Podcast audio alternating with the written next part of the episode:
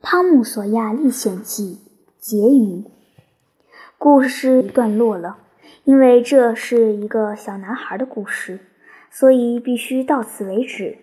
再往下说，就变成大人的故事了。如果写的是大人的故事，该怎么结尾是很明白的事，就写他结婚了就行。但如果写的是小孩子的故事，就得就收。